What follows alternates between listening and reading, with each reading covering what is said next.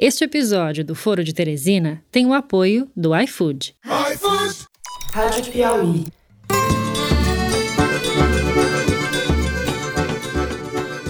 Olá, sejam muito bem-vindos ao Foro de Teresina, podcast política da revista Piauí. Esse provavelmente pode ser o pior mês de março da história do Brasil, né, em termos de perdas de vidas de brasileiros e brasileiras, com a possibilidade de um colapso nacional de todo o sistema de saúde brasileiro. Eu, Fernando de Barros e Silva, da minha casa em São Paulo, converso com os meus amigos José Roberto de Toledo, também em casa. Opa, Toledo! Opa, Fernando! O nosso país parou, gente. Não tem lugar nos hospitais. Eu tô perdendo amigos, eu tô perdendo amigos treinadores. Não é hora mais, cara. É hora de, de, de segurar a vida, velho. E Thaís Bilenque, que desta vez também está em casa em Brasília. Oi, Thaís. Salve, salve, Fernando. Brasília está fechada para alguns. Não era sem tempo, para alguns, é isso. Mais uma vez a imprensa tenta construir uma narrativa criminosa em cima de uma simples compra e venda de imóvel. Nada além disso. Tá tudo redondinho, dentro da lei e sem problema nenhum. Muito bem, vamos direto aos assuntos da semana. No primeiro bloco, essa tragédia difícil de nomear. Um ano depois das primeiras mortes por Covid, o Brasil vive o pior momento da pandemia com recordes de mortes diárias, ocorrências por todo o país de hospitais saturados e UTIs superlotadas. Em um só dia da semana passada, a cada 50 segundos morreu uma pessoa no Brasil vítima do coronavírus. Em meio ao caos, o governo anuncia com um imenso atraso a compra de novas vacinas. A gente vai falar delas e discutir a sua eficácia diante das variantes do vírus. No segundo bloco, seguimos falando de pandemia, mas com foco para a deterioração das relações entre os governadores e o presidente Bolsonaro, que tentou empurrar para o colo dos estados o monumental fiasco no controle da pandemia. Vamos falar, além disso, da nova safra do auxílio emergencial, que começou a ser discutido com muito atraso pelo governo e foi aprovado pelo Senado em primeiro turno na última quarta-feira. Por fim, no terceiro bloco, a gente vai dar uma volta pela Ilha de Caras para conhecer a choupana de luxo, arrematada por Flávio Bolsonaro. O senador, que está se livrando de virar réu no escândalo das rachadinhas, comprou um imóvel por 6 milhões de reais em Brasília. A gente analisa um pouco as coisas mal explicadas que envolvem essa transação transação. É isso, vem com a gente.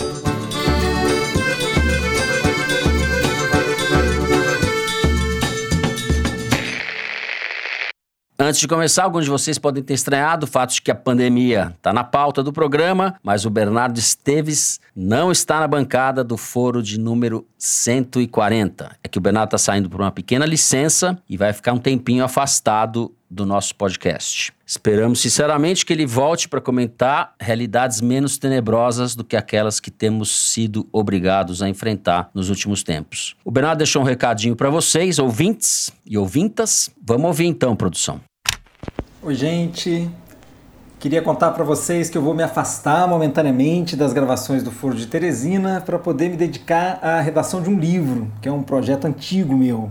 Vocês vão me fazer muita falta, vocês e meus colegas do Foro. Sei que a gente vive dando más notícias aqui, mas é sempre um prazer grande para mim participar do programa.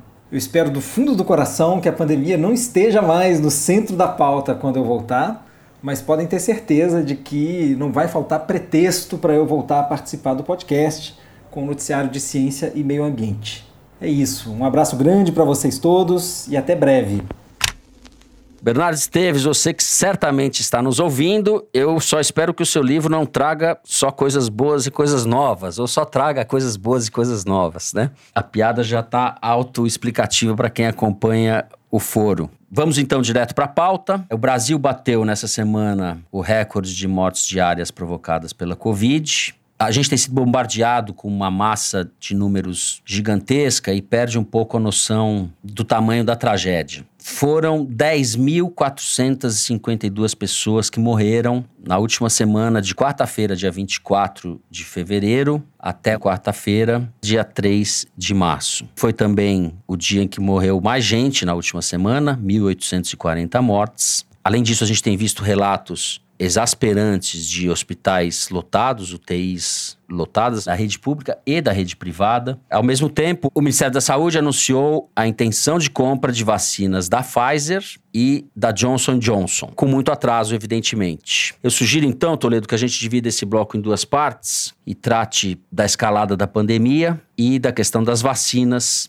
que estão sendo negociadas e do ritmo da vacinação no Brasil. Por onde que você quer começar? Bom, vamos começar constatando o óbvio que a, o tsunami chegou, para usar a expressão que o Fernando Rainer, nosso cientista residente do Luz no fim da uhum. quarentena, uhum. cunhou, né? Porque é o pior onda da pandemia desde que ela chegou ao Brasil. Se a gente se fiar pelos números do Ministério da Saúde, são não um morto a cada 50 segundos, mas um morto a cada 45 segundos, né? 1.910, quase 2 mil mortos por dia. Um morto a cada 45 segundos significa que, ao final do Foro de Teresina, terão morrido 80 brasileiros. Se esse ritmo não cair, significa que em 52 dias teremos 100 mil mortes em 100 dias teremos 200 mil mortes. Então, é absolutamente fundamental tomar medidas para diminuir o ritmo de contágio. E a única arma que nós temos hoje disponível é o lockdown,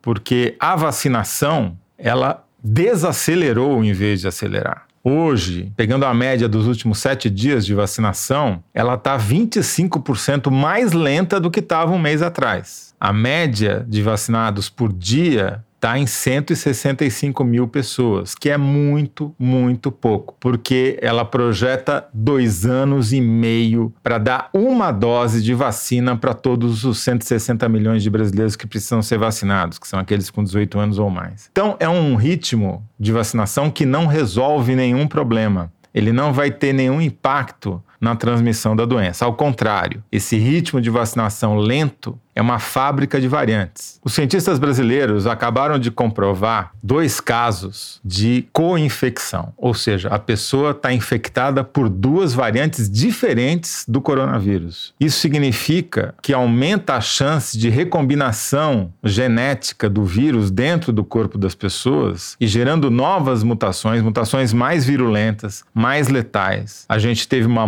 multiplicação de variantes, como a P1, que surgiu, foi identificada primeiro lá em Manaus, uhum. que ela é muito mais virulenta do que o vírus original. E toda vez que essas variantes chegaram num lugar, como em Araraquara, por exemplo, no interior de São Paulo, ela fez com que houvesse uma explosão do número de casos, porque ela acaba atingindo pessoas que já haviam sido contaminadas pelo vírus original e cujo sistema imunológico não deu conta de responder à nova variante. Zé, uma dúvida: a eficácia das vacinas para essas novas variantes é a mesma ou não se sabe ou não é a mesma? A gente não tem ainda estudos definitivos, mas os estudos preliminares feitos sugerem que essas novas variantes, não só as variantes surgidas no Brasil, mas em outros lugares, elas acabam por diminuir a eficácia das vacinas. Uhum. Ou seja, o risco de alguém ser vacinado e mesmo assim pegar o vírus e contrair Covid aumenta. Portanto, a questão do tempo, da velocidade da vacinação é absolutamente fundamental. Eu diria hoje que é o indicador mais importante e é o único indicador confiável que nós temos. Porque vamos lembrar, o Brasil, por culpa do presidente da República Jair Bolsonaro e do ministro da Saúde Eduardo Pazuello, abriu mão de ter qualquer tipo de indicador confiável para prever os tsunamis. No caso, a testagem em massa da população, para você detectar se está havendo um aumento da velocidade de contágio ou não. O Brasil abriu mão disso preferiu doar teste para o Haiti a aplicar os testes aqui para a gente saber o que, que, estava acontecendo e prever essa situação. Hoje a gente só sabe que um tsunami está chegando quando você tem duas mil internações por minuto em hospitais. Você não sabe prever por incompetência, incúria e planejamento desse governo uhum. federal, tá? Bom, então chegamos na situação, o tsunami chegou, duas mil mortes por dia e acelerando. A vacinação declinou. As variantes se multiplicando. Colapsando o sistema de saúde e aumentando as mortes, não apenas das pessoas que contraíram o coronavírus, mas também das pessoas que precisam usar o sistema de saúde por outros motivos e não encontram leitos, Sim. não encontram vagas. Então, nós estamos no pior dos mundos, graças à incura incompetência, à cactocracia miliciana, militar desse governo chefiado por Jair Bolsonaro. Então, a pior variante não é a P1. A pior variante é a variante Bolsonaro. Essa expressão eu copiei do Ricardo Seneviva, que usou ela no Twitter, que é um sociólogo, cientista político, enfim. A variante Bolsonaro é a principal variante que a gente enfrenta. E ela não tem solução no curto prazo, porque obviamente não tem condições de impeachment. Então, contra essa variante, a gente precisa se vacinar, porque é ela quem está fazendo a situação chegar nesse nível. Thaís, a gente conversava ontem sobre a situação dos hospitais. Enfim, você estava recolhendo muitos relatos, muitos casos, alguns dos quais eu não tinha visto ainda. A gente foi ficando deprimido com a nossa conversa ontem, né? É, pois é. O bolsonarismo ele se infiltra, inclusive, na classe médica, né? Em alguns casos, em alguns estados, os médicos ajudam a agravar essa situação que já é trágica. Eu me refiro ao Distrito Federal, cujo Conselho Regional de Medicina emitiu uma nota e o presidente do Conselho Regional de Medicina, que é o Farid Sanches, deu uma coletiva no início dessa semana para criticar o lockdown que o governador do Distrito Federal tinha decretado já de sexta para sábado, depois domingo, enfim. O próprio decreto de lockdown do Ibanez Rocha foi bastante confuso e para completar uma situação já difícil, o Conselho Regional de Medicina foi a público criticar. Bom, eles usaram três argumentos que são no mínimo distorcidos, para não dizer falsos, Primeiro, dizendo que a OMS, a Organização Mundial da Saúde, era contra o lockdown porque as pessoas pobres ficam ainda mais vulneráveis. Isso não é verdade. O que aconteceu foi que um diretor da OMS disse que só o lockdown não resolve a pandemia, que você tem que associar outras medidas. O segundo argumento que eles usaram é que a evidência do fracasso de lockdown para combater a pandemia está no Amazonas, o estado que viu explodirem mortes e internações depois do primeiro lockdown. Bom, isso obviamente não é correto, é falso, é mentiroso a Faculdade de Medicina da Universidade de Brasília foi a público rebater esse argumento, dizendo que essas medidas de restrição de circulação são baseadas em evidências sólidas no mundo inteiro. Haja vista, por exemplo, Portugal, que estava liderando os casos da pandemia de Covid na Europa e fez um lockdown para valer e conseguiu baixar seus números em pouco tempo. O terceiro e último argumento do CRM do Distrito Federal era que a restrição de liberdade amplia transtornos mentais, depressão, ansiedade, angústia, enfim, Obviamente, é verdade, todo mundo está sofrendo, mas o que a gente está falando é de salvar a vida, as pessoas não morrerem, uma coisa não tem que comparar com a outra. Isso gerou um tumulto muito grande entre os médicos em Brasília. A Sociedade de Infectologia do Distrito Federal foi contra, disse que nem tinha sido consultada para ser contra o isolamento social. Esse mesmo presidente do CRM, que é bolsonarista, tinha baixado um decreto um mês atrás para blindar os médicos que receitarem cloroquina, hidroxicloroquina, ivermectina, e atacou quem critica o governo governo federal. Mas eu estava conversando com uma médica aqui de Brasília que diante desses decretos todos do CRM, se viu obrigada, né, compelida a ir a público nas redes sociais, falar que isso tudo era um absurdo, enfim, defender o lockdown, o isolamento.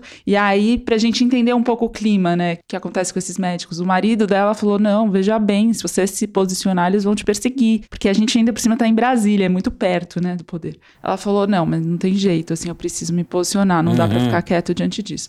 E aí, fazendo uma ronda aí pelos estados, a gente encontra casos que são diametralmente opostos. Então, o Conselho Regional de Medicina de Santa Catarina criticou a prefeitura de Xanxerê por obrigar médicos com menos de 65 anos de qualquer especialidade a trabalhar na linha de frente por pelo menos seis horas na semana. A cidade tem um hospital para pacientes com Covid e a situação lá é desesperadora. Eles estão usando poltrona da sala de espera como leito para paciente grave.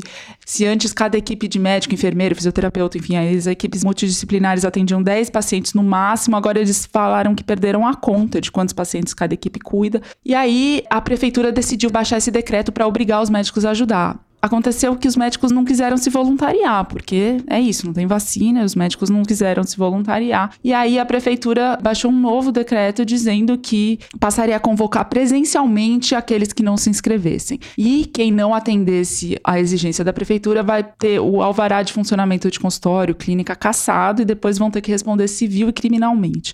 E é claro que o que está acontecendo em Xanxerê, como em outras tantas cidades, é puro desespero. O prefeito deu uma entrevista dizendo que estava desesperado desesperado porque liberavam leito de UTI, apareciam mais quatro pacientes. Foram lá até quarta-feira, 74 mortes para uma população de 50 mil habitantes, o que, grosso modo, corresponde ao dobro da taxa de óbitos por 100 mil habitantes do Brasil. Então, são pequenas cidades que nunca tiveram uma estrutura para tudo isso, que estão afogadas por esse tsunami. E essas tragédias se multiplicam aos milhares, né, pelo território nacional inteiro. O que a gente está vendo esse comportamento de entidades de classe, de médicos, fazendo cruzada pelo obscurantismo, é porque eles estão respaldados pelo governo federal. É uma coisa que a gente nunca viu algo parecido. Uma entidade de classe que deveria justamente zelar para que a ciência fosse respeitada, obedecida, aplicada, etc., funcionar como linha auxiliar das loucuras obscurantistas do presidente da República, né? E além disso, a gente tem também o comportamento da sociedade brasileira, de muitas pessoas, de muitos setores, muito inconsequente, né? É uma coisa realmente ostensiva que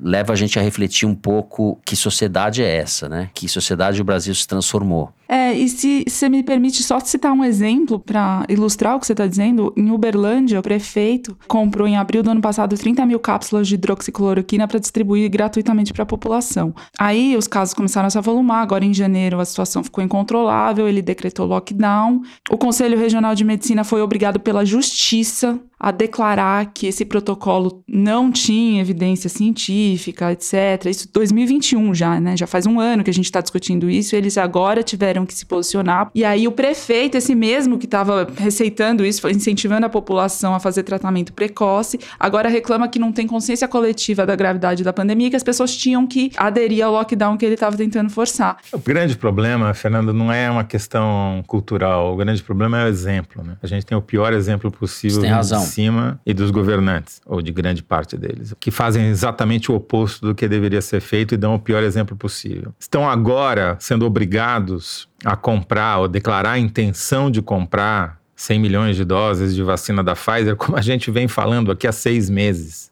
A melhor vacina que fez teste de fase 3 no Brasil, que ofereceu centenas de milhões de doses para o Brasil lá em setembro, e o governo brasileiro recusou e a consequência disso é esse tsunami de mortes que a gente está vendo hoje. Não é só o efeito do carnaval que aumentou o contágio, não, é um conjunto de coisas, mas eu diria que a população segue os seus líderes e seus líderes são os piores possíveis. Agora, esse anúncio do Ministério da Saúde, enfim, de comprar as vacinas da Pfizer e de comprar as vacinas da Janssen ou da Johnson Johnson, são pelo menos uma boa notícia, algum horizonte que a gente tem, porque uhum, senão a gente uhum. vai ter que ficar trancado em casa por mais um, dois, três anos entendeu? A gente precisa de mais vacina. A gente precisa vacinar um milhão de pessoas por dia. Nós estamos vacinando 15% disso. A Fiocruz não vai dar conta, a Butantan não vão dar conta. Precisa comprar de outros fornecedores, como os países desenvolvidos fizeram. Não tem mistério nenhum. A gente vem falando isso há seis meses. Eles não fizeram isso porque não quiseram fazer. O que me leva a crer que é má fé. E, portanto, em algum momento, essas pessoas vão precisar ser criminalizadas pelos atos que elas tomaram e as consequências que eles tiveram. Né? O nosso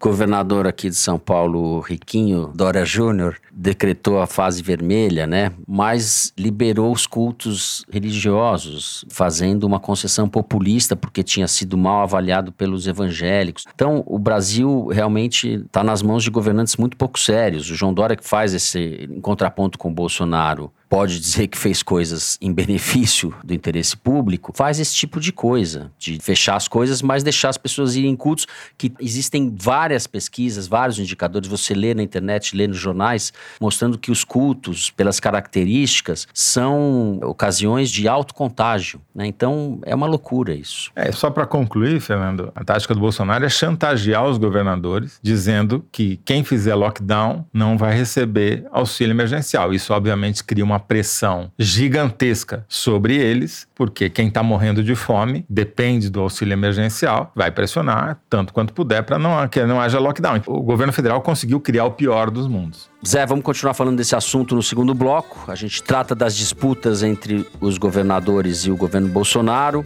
e da questão do auxílio emergencial no próximo bloco. É isso, a gente já volta.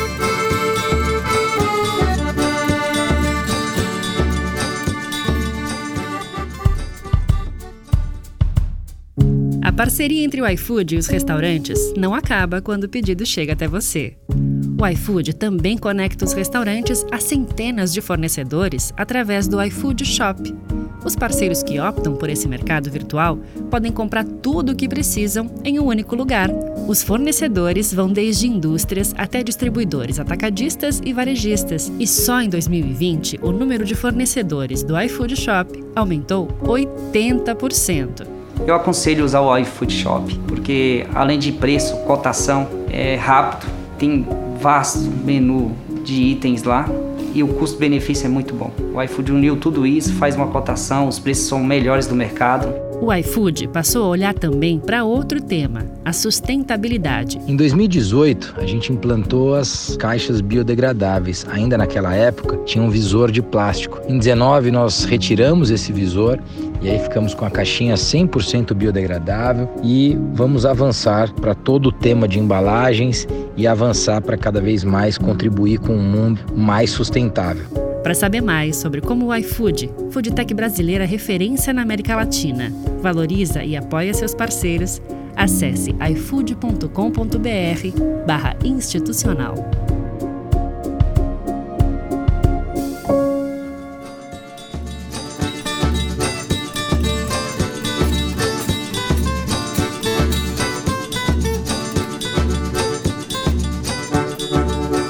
Muito bem, foi no domingo que o Bolsonaro, no melhor estilo If gives any cake, I take my body out, né? Se der alguma porcaria, a culpa não foi minha. O Bolsonaro soltou uns números fictícios dizendo fictícios porque anabolizados, misturando coisas que eram diferentes, números que seriam repasses do governo federal para os estados e que, portanto, a culpa pelo monumental fracasso no combate à pandemia era dos estados. Houve uma série de reações a mais essa jogada de marketing inconsequente do governo federal. A gente viu ao longo dessa semana alguns governadores fazendo transmissões pela internet desesperados e revoltados tentando obter autorização para que eles possam fazer a compra das vacinas, possam tomar as medidas independentemente do governo federal.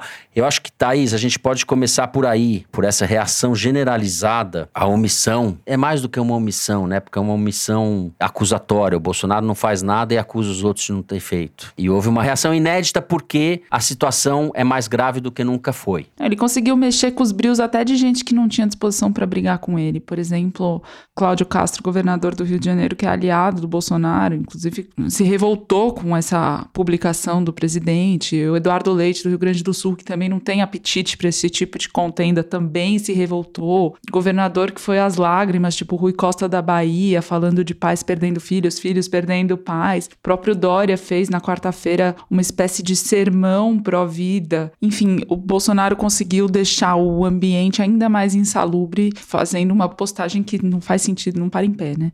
A verba que a União repassa para os estados, para o Fundeb, para os estados e municípios, que é o Fundo de Educação Básica, e dizer que isso corresponde ao combate à pandemia, você está querendo realmente atiçar a ira dessas pessoas que estão, bem ou mal, tentando fazer alguma coisa. O presidente, além disso, ainda disse que não cometeu nenhum erro na pandemia, que a imprensa é culpada por criar pânico e que as medidas de isolamento causam fome e depressão. E aí, diante dessa postura, deputados, senadores, prefeitos, governadores, juízes, todo mundo tentou alguma reação para essa situação, né? Então, resumindo rapidamente aqui, o Supremo autorizou estados e municípios a comprarem vacina por conta própria, mas desde que a União não tenha disponibilizado doses suficientes. A Frente Nacional de Prefeitos pleiteou que a União pagasse pelas vacinas, mas o Bolsonaro já vetou um trecho de uma medida provisória que previa isso. Os governadores articulam um fundo para comprar vacina e aqueles que têm espaço no orçamento dizem que vão comprá-las por conta própria, como Dória disse, o Renan Filho de Alagoas disse outros disseram.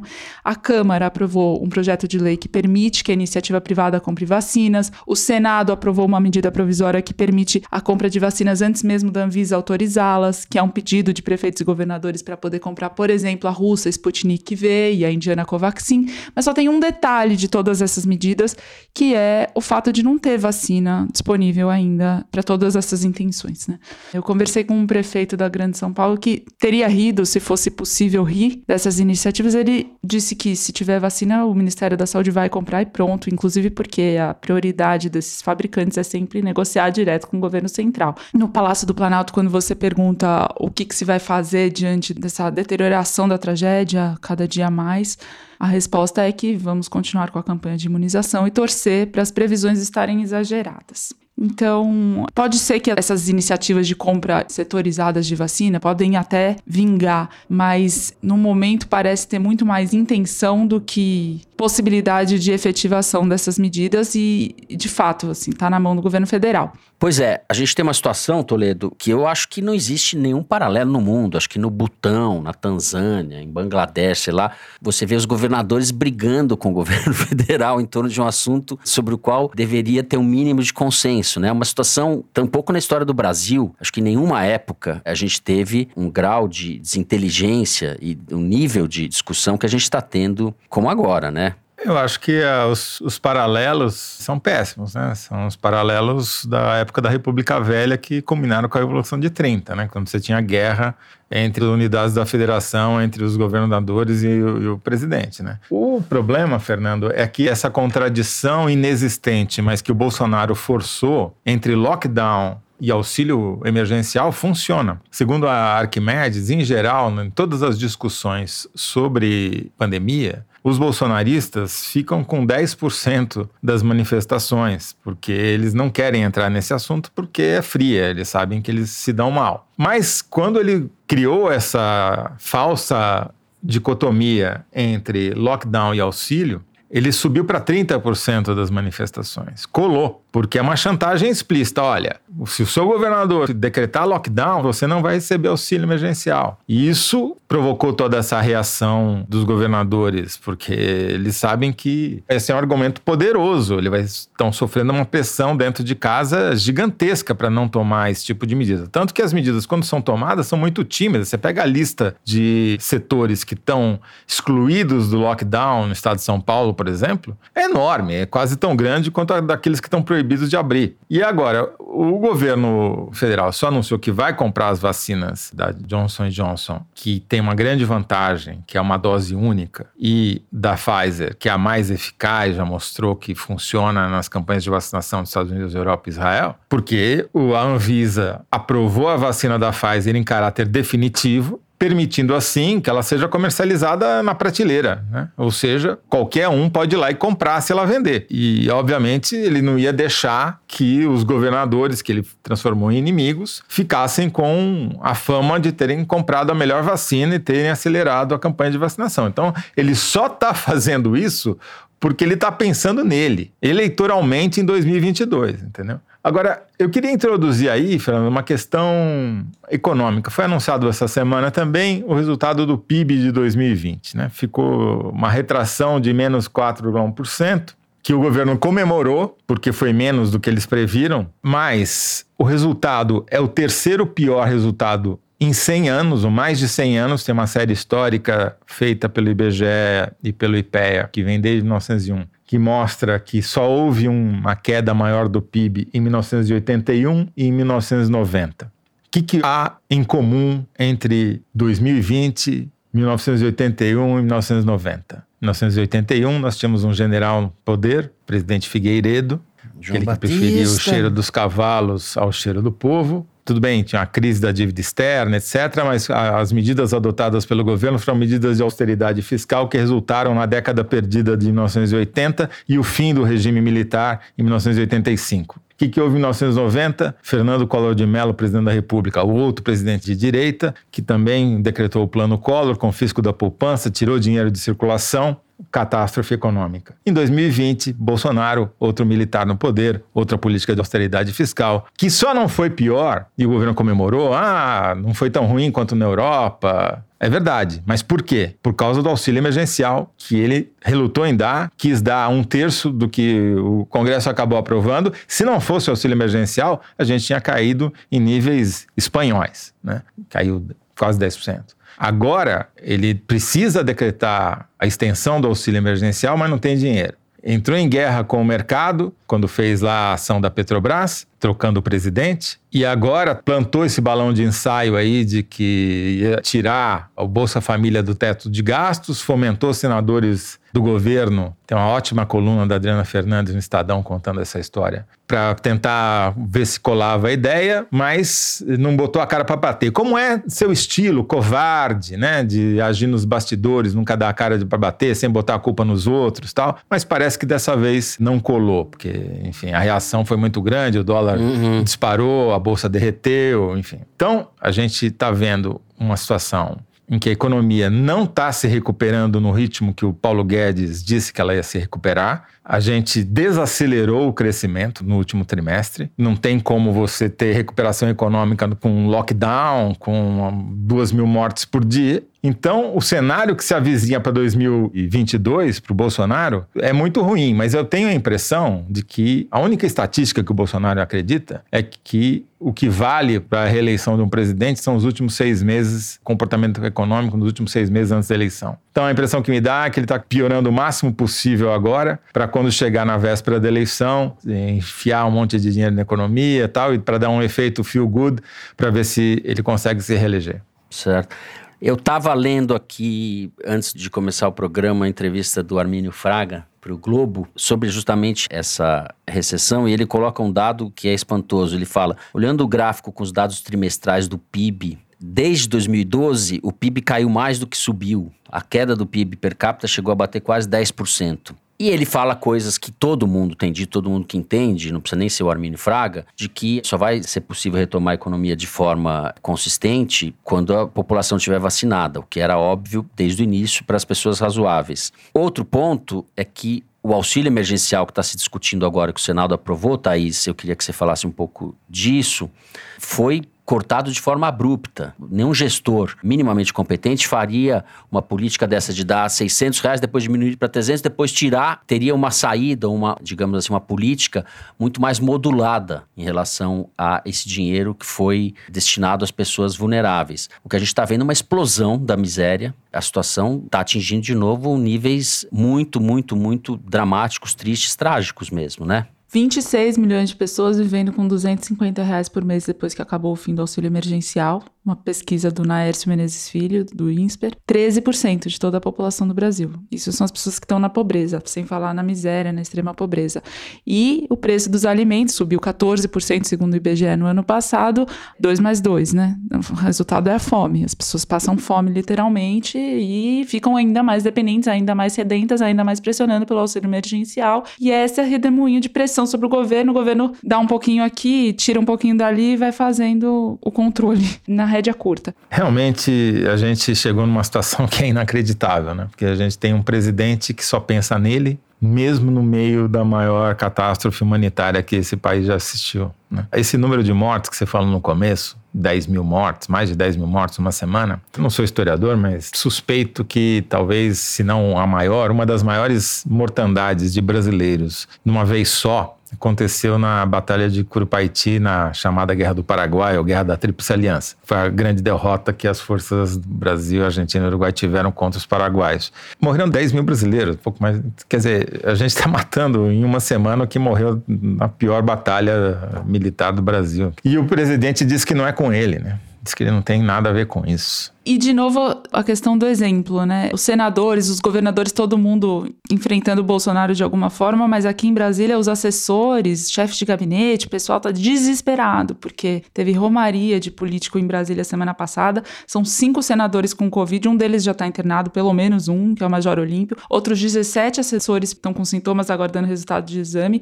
Realmente parece ficção científica, porque eles estão defendendo medidas, falando coisas, criticando o presidente e fazendo almoço na casa da Cátia Abreu e ninguém come de máscara. Ontem teve almoço com sei lá quantos senadores na casa dela. Não é o leitão do Bolsonaro que você está falando, que teve na terça com Não, é, não é o leitão do Fábio tá? Ramalho, não, que ele ofereceu ali no Palácio é do Planalto. É outro almoço esse. A Cátia Abreu é. fez o leitão a pururuca dela também. Ela e tantos outros, é almoço e jantar todo dia. Né?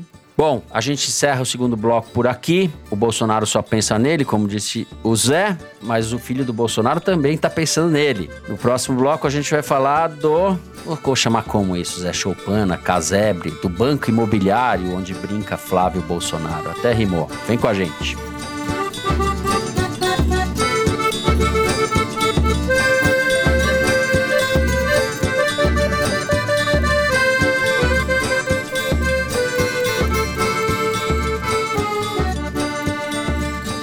Muito bem.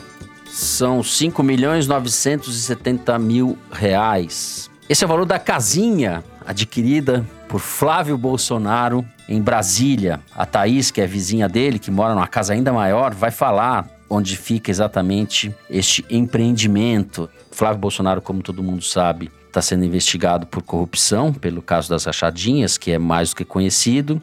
Comprou essa casa pagando uma parte à vista e financiando praticamente metade de maneira muito suspeita, né, Thaís? Então, talvez você possa começar contando um pouco a respeito disso. Não acho que se trate de um caso menor, levando-se em conta a situação do senador, o histórico dele, o que pesa contra ele e o fato dele ser filho do presidente da República. Sim, quer que eu não sei por onde começar. Bom, começa pela sala, vai pelos quartos, faz um tour. Não, acho importante descrever a casa. não, me chamou muito a atenção a televisão no banheiro. Ela é suspensa assim no teto e fica com uma vista privilegiada da banheira e logo ao lado tem uma academia com mais de uma esteira, coisa de musculação, assim, junto com o banheiro, enfim, tem toda uma planta bastante funcional na mansão e tem um estilo bem típico de Brasília, né? Um estilo de decoração. Diz que o Flávio Bolsonaro está até fazendo algumas reformas, algumas melhorias. Até porque ele tem apartamento funcional, desde que ele se mudou para Brasília em 2019. Então ele não vai ter problema em relação a onde se hospedar enquanto a casa não está perfeitamente ajustada às necessidades da família. É, a localização é no Lago Sul, que é um bairro nobre, onde muitos poderosos moram em Brasília, próxima, né, do centro do poder, da esplanada dos ministérios, do Palácio do Planalto, do Senado, onde ele despacha. No entanto, a compra foi registrada no cartório de Braslândia, que é uma cidade satélite fora de Brasília.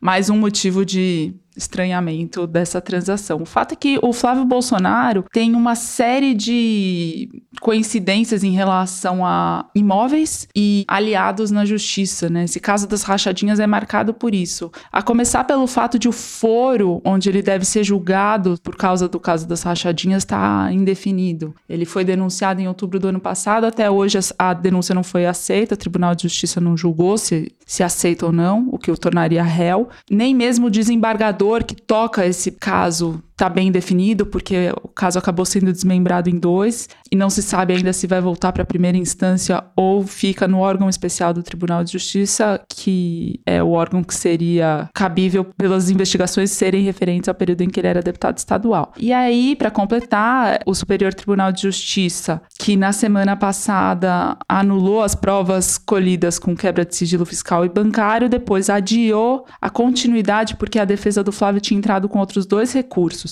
Um para questionar a legalidade do relatório do COAF, que originou toda a investigação, e o outro para anular as decisões da primeira instância, exatamente por isso, por causa da questão do foro especial. Mas esse julgamento foi adiado a pedido do relator, Félix Fischer. E aí o Jornal Nacional ainda revelou outro aspecto bastante importante desse caso no STJ, que é a ex-juiz auxiliar do João Otávio de Noronha. A gente falou no foro passado sobre o João Otávio de Noronha, era presidente do STJ e decidiu, por iniciativa própria, assumir a vaga na quinta turma, que é a turma que julga os processos criminais e e a turma que está julgando o Flávio Bolsonaro. Durante a presidência do Noronha, ele tinha como auxiliar a Cláudia Silva de Andrade, que vem a ser a namorada do proprietário dessa mansão vendida para o Flávio. Tudo forma uma teia, né? E você também, Zé, que é um observador aí da coisa que você falou, a gente precisa falar, descrever a casa. Eu não sei nem que estilo é essa casa, para mim parece estilo de traficante de série da Netflix, para mim eu colhi na internet da jornalista Adriana Carranca a melhor definição sobre a casa do Flávio Bolsonaro. Estilo Delboni Auriemo, que é aquele laboratório de análises clínicas. É igualzinho, é branco com azul claro. Agora, eu fiquei feliz pelo Flávio, né? Porque tem raia, tem uma raia para ele nadar, ele pode ir ao banheiro e assistir televisão.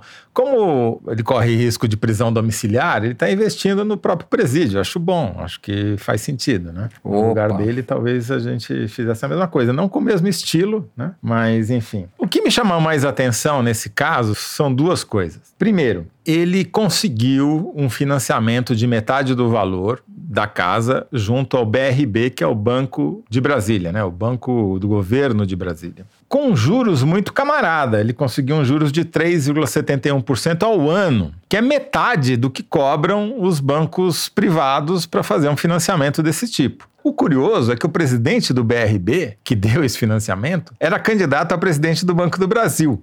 Parece que agora as chances dele virar presidente do Banco do Brasil, depois que o caso veio à tona, afundaram na raia da casa lá do Flávio Bolsonaro. Mas enfim. Chama também a atenção que, pelo calculadora do próprio BRB, o Flávio precisaria ter uma renda mensal mínima de 47 mil reais para conseguir esse financiamento. E se ele não tiver atividades paralelas ou rachar o dinheiro dos assessores, a renda oficial do Flávio é a renda dele como senador, já que ele vendeu a loja dele, a franquia que ele tinha da Copenhagen, para pagar a primeira metade que ele deu de entrada na casa. E a renda como senador é 25 mil reais por mês. A mulher dele declarou uma renda de 8 mil, então ainda assim. Ah, tá. Então 25 mais 8 dá 33, ainda faltam 14 mil reais para ele chegar na renda mínima que o banco demandaria se ele fosse uma pessoa normal. Né? O segundo aspecto é que há um crescimento galopante do patrimônio imobiliário da família Bolsonaro nos últimos anos. Essa prática de uhum. comprar imóveis ou em condições muito boas ou por valores muito baixos, depois revendê-los e multiplicar o patrimônio,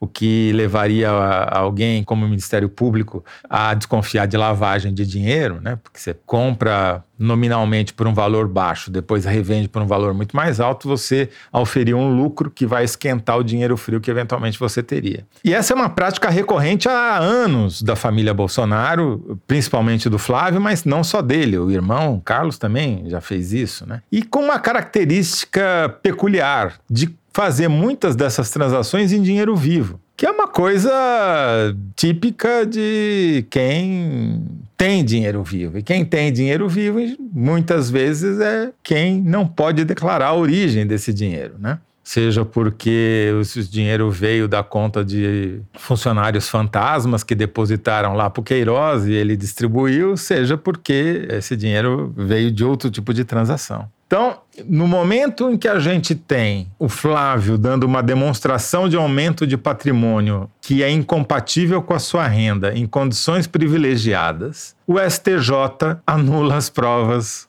contra ele. Com esses detalhes que a Thaís falou, né? E isso dá um argumento para os bolsonaristas gigantesco, porque eles falam: não, o Flávio é um perseguido.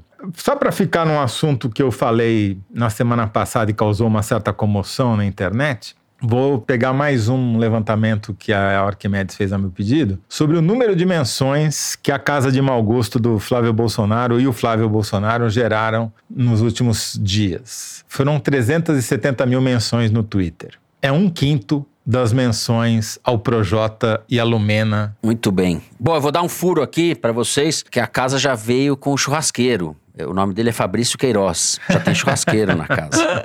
Não tem motivo de preocupação, não. A promotora no Rio que assumiu uma das investigações do Flávio por questões de imóveis, né, que o Toledo estava falando, no caso é falsidade ideológica eleitoral, porque ele declarou o mesmo imóvel com valores diferentes em eleições diferentes. Ela é muito amiga da advogada do Flávio Bolsonaro, então tá tudo certo. É isso. A gente vai encerrar esse terceiro bloco. Teve um sujeito muito simpático no Twitter que falou: uma choupana dessas, meu amigo, nem Dom Corleone. Eu ri, achei a melhor definição. Muito bem, vamos agora então para o momento Kinder Ovo. Nós estamos mais lentos que a vacinação para adivinhar as coisas aqui, mas a, a direção tem sido sádica com a gente, né? Posto uns nomes esquisitos, umas pessoas desconhecidas. Vamos lá, vamos ver se a gente acerta aí, Thaís. Afia aí, Toledo, limpa o ouvido, cotonete. Cotonetes apostos, vamos lá. O que eu disse no início do governo do presidente Bolsonaro foi algo que me preocupava bastante. E eu dizia, disse, se continuar assim, não termina o mandato, não termina o governo. Alertando também o presidente da República para a necessidade que ele teria e tem, e está agora demonstrando isso na Fernando prática. Collor de Mello. De se aproximar Fernando do Congresso, Collor, de se aproximar falar, caraca, dos poderes constituídos achar... e de fazer, não é, do governo dele com, na relação com os outros poderes harmônicos e independentes entre si. Essas outras questões da, do, do, do, do linguajar do, do, presidente, cada um tem o seu linguajar, não é? cada um tem a sua forma de se expressar e realmente, o, em alguns instantes, ruboriza as palavras que o presidente emite em alguns, em alguns lugares, em alguns momentos. Não é? Isso nos deixa um, um pouco ruborizados. Né? Ruborizados ou com aquilo roxo? Eu pensei no Collor, quase que eu falei antes, mas falei, não vou dar essa bola. Ai, meu Deus do céu. Zé ganhou. Para dar os créditos aqui, esse presidente da República, Fernando Collor de Mello, em entrevista, poucos dias atrás, ao programa do Bial da TV Globo. Esse é do meu tempo. É do nosso corri, tempo. É, é que eu corri muito atrás do Collor. Corri literalmente, porque ele tinha esse mau hábito de sair correndo aos finais de semana e os repórteres corriam atrás. Eu tenho uma cena Sim. memorável na minha carreira dele cobrindo uma cumbre ibero-americana em Cartagena, na Colômbia, em que ele saiu correndo do hotel e atrás dele saíram 20 jornalistas, ele de tênis, calção e camiseta, e nós de terno, gravata, sapato e computador a tiracolo, não chegamos nem perto. E a hora que ele chegou no fim, ele embarcou no carro e a gente ficou a sei lá quantos quilômetros do hotel. Quando conseguimos voltar para o hotel, ele tinha dado uma coletiva para os jornalistas estrangeiros e nenhum brasileiro participou porque estava lá na praia. Muito bem. Thaís nem era nascida nessa época, né, Thaís? Era. Pior que era. Era. Eu já estava na Folha nessa época do Collor e a gente achava que aquilo era cúmulo assim da cafonice, da truculência, da um certo coronelismo da política brasileira, dos vícios todos da política brasileira. Mal sabíamos nós que quantos anos depois o Collor embora esteja apoiando o Bolsonaro, comparado ao Bolsonaro, é um Churchill, como eu, eu gosto de dizer. Um indicador bem lateral de comparação. O Collor, num determinado momento ali que precisava dar uma repaginada no governo, recorreu ao José Guilherme Merchior para falar do social-liberalismo. Teve uma série de textos do José Guilherme Merchior que foi um grande intelectual, diplomata e um dos grandes intelectuais brasileiros de direita, liberal, etc. O intelectual, entre 17 aspas de cada lado, do Bolsonaro é o Olavo de Carvalho. Então, do Merchior para o Olavo de Carvalho, há um abismo. Não estou defendendo o Collor, evidentemente, só estou falando que a gente está num mundo bastante pior do que aquele do Collor. Eu fiz uma entrevista com o Collor em 2018 e ele queria me agredir. Ele falou: Eu tô me segurando aqui para não te agredir. Você tá brincando? Aí... Então retira tudo que eu falei do Collor, que ele era diferente do Bolsonaro. e sabe por que, que ele ficou irritado? Porque eu falei: ele tinha o gabinete cheio de imagens católicas, santos e tal. E aí a inconsciente da pessoa vira e fala alguma coisa de profano, nem lembro o que que era. Aí ele pensou na, na magia negra dele lá de trás e ficou puto. Uhum. Ele falou: Eu estou me controlando. Ele fez assim, levantando para ir para cima de mim no meio da entrevista. Tá Vermelho, vocês estavam falando de rubro, ele tava tipo tomate. A Thaís tem uma entrevista, para mim, histórica, com o então candidato, nem lembro que ano era isso, Thaís, Jair Bolsonaro, é, gravada por ele e vista ali pelos capangas ali de gabinete, na qual ele tenta intimidar ela diversas vezes faz insulta a Folha, no caso, ela própria. E ela ali mantém um equilíbrio, um tom de voz, uma é uma coisa assim, como é que se fala isso? Imperturbável. Fleuma. Eu uma nunca vi fleuma. uma fleuma. Eu nunca vi isso, porque eu acho que eu teria pulado na jugular do cara. Não, Enfim. eu não. Ele não me pegou, não. Só Bem. nós tiramos a Thaís do sério. Thaís Bilenque. Não, nós não tiramos. Mas é pro bem, é pro bem. Né, Thaís? Claro. Temos que, né? Temos que. Muito bem. Ficamos todos ruborizados. Vamos aos recados dos nossos ouvintes. Eu começo com um e-mail enviado pela Sônia Correia. Muitas vezes tenho vontade de escrever para vocês, mas em seguida, o furor dos dias nesses tempos caquistocráticos acaba me assolando e quando me dou conta, já é sexta-feira de novo. Mas dessa vez foi irresistível dizer que acertei o Kinder Ovo. Lamentavelmente não tenho testemunhas, pois minha gata ainda não aprendeu a falar. Mas já na primeira frase eu sabia que era a deputada Cris Tonieto. É que meu campo de trabalho é aquilo que se convencionou chamar de pauta moral ou pauta dos costumes. Desde que chegou ao Congresso, Tonieto apresentou dezenas de projetos de lei para restringir ainda mais o direito ao aborto, além de outras iniciativas regressivas. Estou convencida de que temas a que ela se dedica são dimensões incontornáveis dos processos de desdemocratização que assistimos no Brasil. Voltando ao programa, prometo gravar minha próxima participação vitoriosa no Kinder Ovo. Um abraço a vocês, torcendo para que um dia saiamos dessa cena a la Anjo Exterminador, em que estamos metidos, metidas. É isso. Obrigado pela mensagem, Sônia Correia. O seu gato é testemunha, nós acreditamos que você acertou o Kinder Ovo antes de nós outros. Bom, a próxima mensagem vem lá de Cornélio Procópio, no interior do Paraná. Um pedido do Pedro Henrique. Aspas. Venho por meio deste e-mail fazer uma proposta à minha querida esposa Jéssica, que me apresentou esse podcast e faz aniversário agora no dia 5 de março. Meu amor, depois de mais de oito anos juntos, queria te dizer que te amo cada dia mais e mais. Trilha sonora de acordo, por favor. E, e mesmo que não consigamos mais escutar o foro juntos, tá mal explicado isso, né? Sempre que o escuto, o podcast penso em nós dois e por isso gostaria de te fazer este pedido. Jéssica, quer assinar a Piauí comigo? Claro, Jéssica, assina a Piauí Opa. com ele, porra. Pedido aceito. Esse tomou uns tragos antes de escrever essa cartinha, hein? Coisa mais linda. Essa cartinha tá inspirada. Bom, eu vou ler aqui o recado da Ana Karina Fávaro. Olá, meus queridos apresentadores do Foro. Aqui na minha família, a ala jovem é toda de esquerda, enquanto a velha guarda é toda bolsonarista. Um embate garantido nas lives familiares. E nós ainda sempre ouvimos o foro para esquentar os debates. Estou escrevendo para pedir uma homenagem. O meu primo Matheus, que é intensivista em UTI de Covid desde o início da pandemia e ouvinte assíduo do foro, foi um dos médicos que foram para Manaus auxiliar na crise sem precedente que estamos vivendo. Foi um orgulho para todos nós. Obrigada, galera, por fazerem do nosso desespero um pouco menos desesperador. Quando ouvimos vocês, sabemos que não estamos sozinhos. A gente que agradece o Matheus, né, pelos serviços. Ana Karina e o Matheus. É isso. Abraços e beijos para vocês. Matheus, parabéns. É isso. Ficamos por aqui. Eu quero mandar, antes de terminar, um grande abraço pro Marcos Renault, meu amigo Marcos Renault, que tem ouvido o programa, mandou uma mensagem pra gente muito bacana, muito longa também, não vou ler agora. É uma mensagem para mim, na verdade. Falando do programa, elogiando a todos. Um beijo para ele. Eu também queria fazer uma, um, um, agradecimento aqui a todo mundo que me apoiou quando eu disse que Sopranos é a melhor série de televisão de todos os tempos. Vou ignorar os que criticaram, mas eu preciso fazer um adendo. O Sopranos só é a melhor série de televisão de todos os tempos porque The Wire é ao concurso. E ele é sempre querendo causar o Zé. Tava ótimo com o Sopranos, Zé.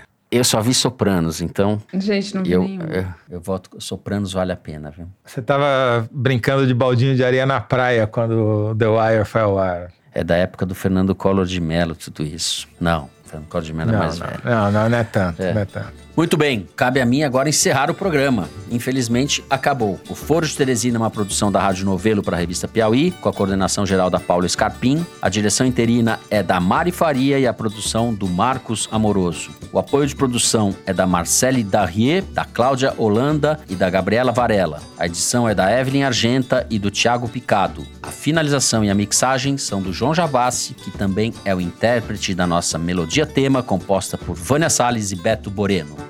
A Mari Faria também edita os vídeos do Foro Privilegiado, o teaser do foro que a gente publica nas redes da Piauí. A nossa coordenação digital é feita pela Kelly Moraes e pela Juliana Jäger. A checagem do programa é do Gustavo Queiroz. O Foro de Teresina foi gravado nas nossas casas, sempre com o apoio do Dani Di e do Gustavo Zisman. Eu me despeço dos meus amigos José Roberto de Toledo. Tchau, Toledo. Tchau, Fernando. Vamos voltar aos tempos do Collor, que a gente era feliz e não sabia. Pois é. Thaís Bilenque. Tchau, Thaís. Tchau. Enquanto isso, eu vou assistir televisão da minha banheira. muito bem, muito bem. É isso, gente. Até a semana que vem. Boa semana a todos.